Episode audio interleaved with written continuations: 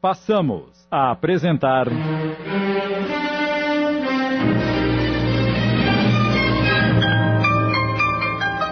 A Caminho da Redenção.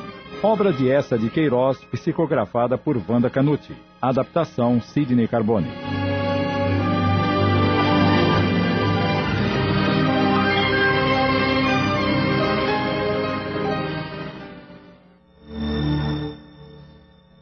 E ele conta-lhe da morte de Fausta e as providências que tomou em relação ao corpo, mas não teve coragem de falar sobre as meninas. Quando terminou, E você chama isso de tragédia?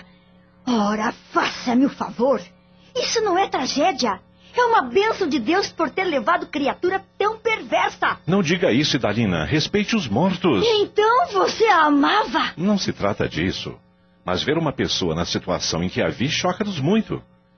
Além disso, há uma outra coisa que eu ainda não lhe disse. Ainda tem mais? Ouça-me, por favor. Fale! Despeje tudo de uma vez. Acabe de enterrar o punhal que você cravou em minhas costas. Aquela mulher e eu. ah, tivemos duas filhas. O quê? Duas filhas, você disse? Mas então, o caso era muito mais sério do que quis me demonstrar. Não sinto apenas ódio de você, Paulo. Sinto nojo. Pelo amor de Deus, não me fale assim. Peço-lhe por tudo que representamos um ao outro. Você para mim não representa mais nada. Não quero mais saber de você. Compreenda-me, Dalina. Estou vivendo um momento muito difícil. Que você mesmo buscou. Como pensa que estou me sentindo sem nunca ter feito nada de errado? Como se sentirão seus filhos quando souberem que tem mais duas irmãs? Sei que o problema é sério, por isso preciso de você. Saia deste quarto, Paulo! Vá cuidar das filhas que você teve com sua amante e nos deixe em paz! Eu preciso ir mesmo. Elas estão precisando de mim. Agora que perderam a mãe, só tem a mim no mundo. Invente uma desculpa para os nossos filhos e depois, com tranquilidade, resolveremos tudo. Não sei se voltarei a conversar com você. Paulo retirou-se arrasado, mas sabia-o, era merecedor.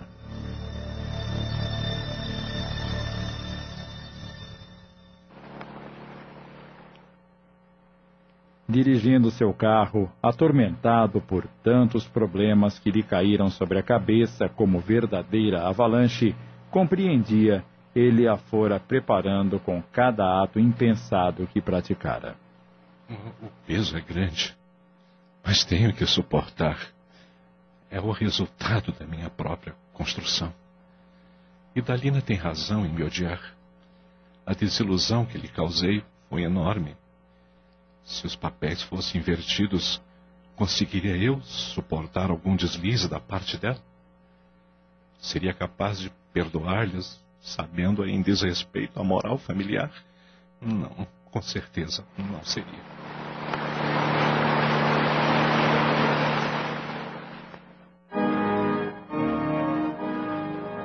Ao chegar no salão onde o corpo de Fausta estava sendo velado, encontrou as filhas sentadinhas a um canto, sozinhas, tristes, quase adormecendo. Ele dirigiu-se a Celina e perguntou: Cadê a empregada? Foi embora. Disse que o senhor estava demorando muito e ela tinha que se encontrar com o namorado. Ai, que cretina. Ele sentou-se ao lado das filhas e acariciou-as. Célia, mais próxima, ficou aconchegada a ele. Celina, tristonha, perguntou-lhe: Agora que não teremos mais a mamãe, o senhor vai nos levar em suas viagens? Amanhã pensaremos nisso, filha. Agora vou levá-las para casa a fim de dormirem um pouco. Não queremos ir. Queremos ficar aqui até a hora da mamãe ser enterrada. Mas vocês precisam dormir, devem estar cansadas. Se sairmos, mamãe ficará sozinha. E não queremos. Eh, filhas, quem está aí agora é só o corpo de sua mãe. Sua alma já partiu. Está com Jesus no céu? Certamente, ele veio buscá-la. Assim, às vezes cochilando, às vezes conversando, a noite passou. Foi difícil. As horas foram longas, apenas os três e mais ninguém. Paulo não sabia das amizades de Fausta nem a quem deveria avisar. Logo que o dia clareou, ele ligou para Leda, avisando que o enterro seria às nove horas. Não queria mais prolongar aquela situação tão difícil.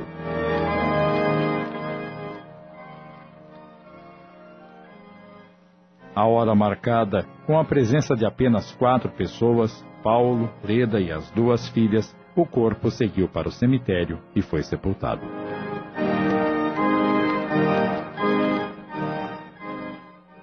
Por volta de 11 horas, Paulo, acompanhado de Leda, chegou em casa com as meninas. Durante a noite, no silêncio das horas e da solidão, pensara muito na situação das meninas. Poderia interná-las num colégio. Por mais que sofressem, o sofrimento seria menor que eles lhe contar que tinha outra família. Reclusas num colégio, nunca saberiam de sua outra vida e estariam melhor. Olhando para elas, tristes e sonolentas, disse-lhes: Vocês estão cansadas, precisam comer alguma coisa e depois dormir. Antes devem tomar um banho. Eu ajudo vocês. Não é preciso. Sabemos tomar banho sozinhas. Então, enquanto isso, eu preparo um lanche bem gostoso para vocês.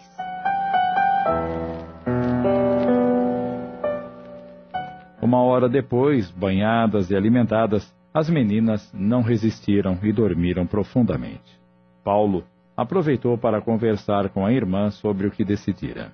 Não sei se é uma boa ideia, mas dia menos dia, elas terão que saber que você tem outra família. Eu sei, Leda, mas por hora quero poupá-las e também os meus filhos, que de nada precisarão saber. O problema é sério, Paulo, e você sabe disso. Ah, contei tudo a Idalina e a reação dela foi péssima. Se contar aos meus filhos, poderia ganhar o desprezo deles. É por isso que pensei em colocá-las num colégio. Assim terei tempo para pensar e acomodar esta situação. Se você encontrasse alguém que pudesse morar aqui e cuidar das meninas, acho que seria melhor que interná-las. É muito triste viver num colégio interno. Eu morro de pena das coitadinhas. Isso é muito difícil. Você não disse que aquela mulher tinha uma empregada? Por que não conversa com ela para ver essa possibilidade? Não, não, nem pensar. É muito jovem e irresponsável. Imagina que deixou as meninas sozinhas no velório para ir se encontrar com o namorado. E a falsa vivia reclamando dela. Podemos procurar outra pessoa, então. Às vezes alguém que ficou ao desamparo agradeceria ter uma casa como esta, com todo o conforto para morar. Ai, é tudo tão complicado, Lida. O que sei é que tenho que dar um jeito no problema o quanto antes. O que vai fazer agora? Pretende ficar aqui o dia todo enquanto as meninas dormem? Não posso. Preciso voltar para casa.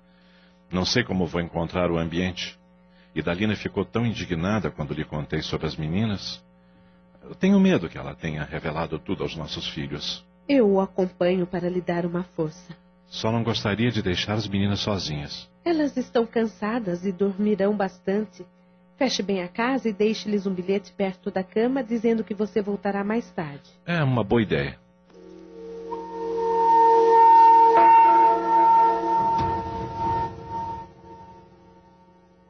Paulo estacionou o carro em frente à mansão e, antes de descer. É, por favor, Leda, ore por mim, para que pelo menos Idalina me receba. Não fiz outra coisa durante o trajeto, meu irmão. Fique calmo. Vamos descer. A situação era aflitiva. Leda desceu na frente e foi entrando, mas de nada adiantou querer encontrar Idalina antes, pois não a viu na casa toda. Perguntou a uma das criadas e foi informada que saíra a pé logo após os filhos terem ido para a faculdade, mas não dissera onde ia. Quando Paulo entrou, ficou ainda mais aflito, concluindo. Se ela saiu a pé, talvez quisesse andar um pouco, ordenar as ideias, esquecer. Então não deve estar longe. Vou dar umas voltas pelas imediações, talvez a encontre. Eu vou subir tomar um banho e ficar aguardando. De fato, Leda encontrou a cunhada nas imediações da mansão, sentada no banco de uma pracinha, cismarenta, com a fisionomia sofrida. Ao avistá-la. Como Como você está? Idalina, entretanto, tinha os olhos perdidos num ponto qualquer e nem sequer se voltou para a cunhada. Apenas perguntou seca. O que está fazendo aqui, Leda? Estamos apresentando. A Caminho da Redenção. Voltamos a apresentar. A Caminho da Redenção. Adaptação de Sidney Carbone.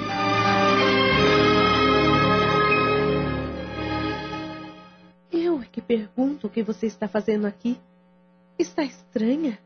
Parece que não vê ninguém. Estou tão voltada para os meus problemas, tristezas e decepções, que é impossível ver o que se passa ao meu redor.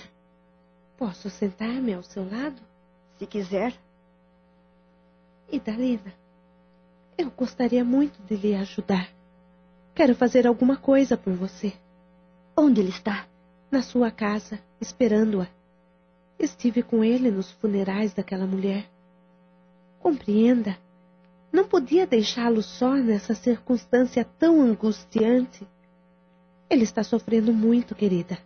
Por culpa dele mesmo. O que pretende agora?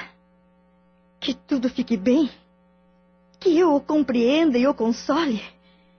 Que receba suas filhas em minha casa e distribua com elas o carinho que dou aos meus filhos? Não precisa tanto, mas procure ter um pouco de compreensão. Ele errou muito, concordo. E não estou aqui para defendê-lo porque é meu irmão. Reconheço que não devia ter feito o que fez. Mas peço apenas que o compreenda e o ajude a redimir-se. Agora a situação mudou e é definitiva. Você sabia que eles já estavam afastados. É muito difícil, Leda. Coloque-se em meu lugar. Cada vez que olhar para ele, de agora em diante, não verei mais o Paulo, meu marido, aquele que eu amava e me fazia tão feliz junto de nossos filhos. Verei o outro, o que não teve escrúpulos em me enganar por tantos anos e que fingiu me amar, o que fingiu carinho para com os meus filhos tudo isso que pensávamos que lhe dava prazer, ele tinha-o em outra casa, com outra mulher e com outros filhos. Como posso compreendê-lo? Pense bem, Leda. É exigir demais de mim. Eu entendo e lhe dou razão. Mas apenas peço que lhe dê novas oportunidades. Ele está arrependido e os ama. O pobre tem sofrido tanto. Será o seu sofrimento maior que o meu, que nada busquei para isso? Ele compreende e penaliza-se por se sentir culpado. Mas esforce-se por você, pelos filhos que nada devem saber. Você não lhes contou, não é? Claro que não. Não quero para eles o sofrimento que estou passando. Dei-lhes uma desculpa pela ausência do pai, mas por mais que tentasse, não consegui esconder as minhas mágoas e eles perceberam. Elas continuaram conversando por mais meia hora até que Leda a convenceu a voltar para casa. Quando entraram, encontraram Paulo sentado na sala, aguardando triste, cansado, a cabeça entre as mãos em atitude de profunda reflexão e dor. Assim que viu a esposa, ele levantou-se e foi ao encontro dela, tentando falar-lhe. Idalina, perdoe-me. Sei que seria pedir demais que ainda me amasse e sei que devo conviver com o que eu próprio construí, mas procure aceitar-me e ajude-me a retomar a vida junto de vocês, que eu amo. Ela ouviu, olhou, mas nada respondeu. Não tinha palavras. Como dizer que lhe perdoava trazendo tantas mágoas no coração? Como expulsá-lo de casa sem ocasionar um escândalo, desarmonizando a vida dos filhos, prejudicando-os em seu futuro? Calou-se e sentou-se. Deveria estar exausta, mas seu corpo não sentia o cansaço, tão alheio estava de si mesmo. Como sentir o físico quando dores tão profundas lhe machucavam a alma?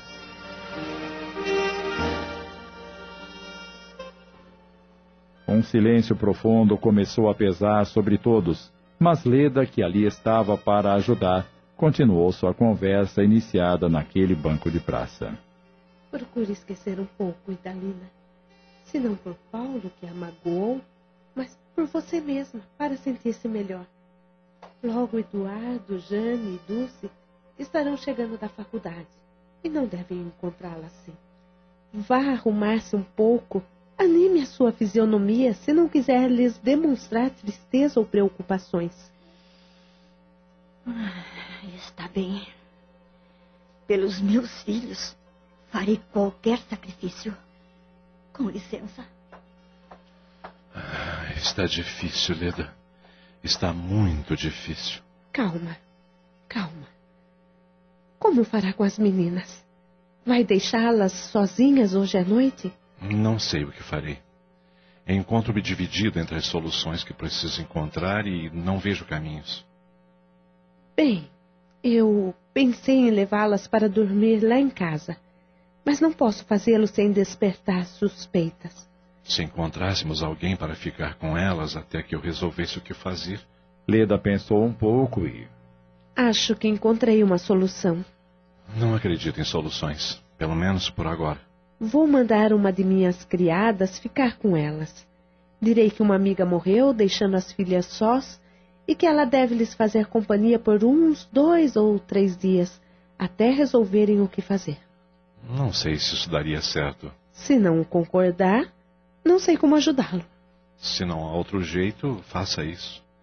Mas antes irei até as minhas filhas e direi que preciso sair em viagem. Por isso elas ficarão na companhia de uma pessoa que contratei. E enquanto isso, tomo as providências necessárias. Mas esforce-se para isso, por favor. Idalina retornou à sala.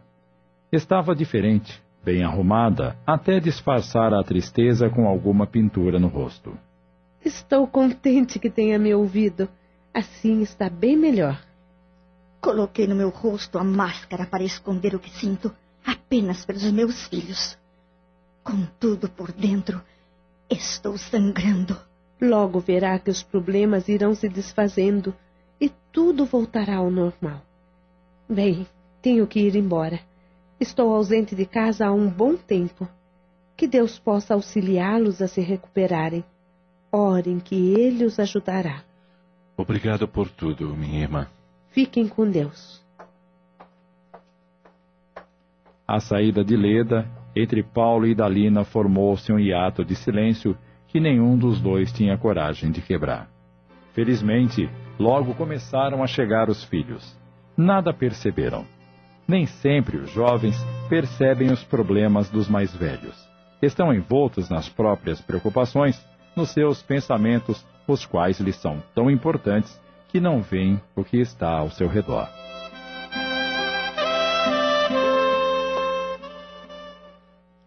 Após o almoço, que transcorreu tranquilo, com os filhos comentando fatos ocorridos no ambiente escolar, Paulo foi ver as filhas antes de ir para a indústria.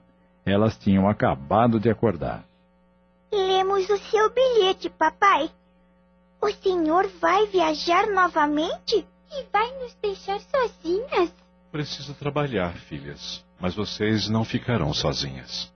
Logo mais virá uma pessoa para cuidar de vocês. Em dois ou três dias estarei de volta e então teremos uma conversa séria. Embora um tanto confuso para suas cabecinhas, elas acataram a decisão do pai sem protestos. Ele se despediu, abraçando-as e beijando-as com carinho, e foi para a indústria. Ligou para Leda e esta confirmou que já havia conversado com a criada e lhe dera todas as instruções sobre o que ela deveria dizer às meninas. Às cinco horas da tarde, a criada chegou no carro da família de Leda, portando uma pequena mala. Muito sorridente e carinhosa, disse a Celina e Célia que fora amiga de Fausta e estava ali para cuidar delas até que seu pai retornasse de viagem. A princípio elas ficaram tímidas, mas a simpatia da mulher, aparentando 40 anos de idade, logo as conquistou e aos poucos elas foram se soltando e sentiram-se aliviadas por não estarem mais sozinhas. Finalmente, aquele dia terminou.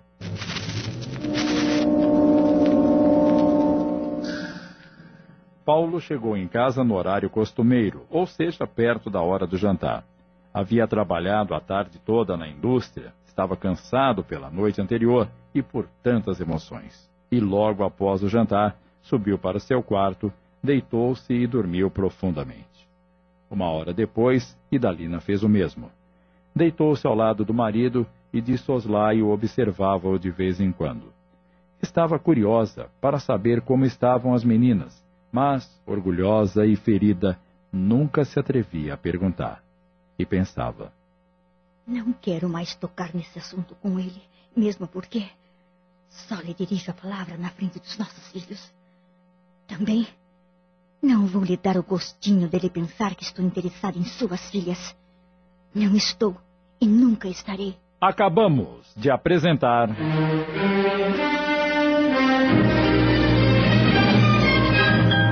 A Caminho da Redenção. Obra de essa de Queiroz, psicografada por Wanda Canute em 20 capítulos. Adaptação de Sidney Carbone.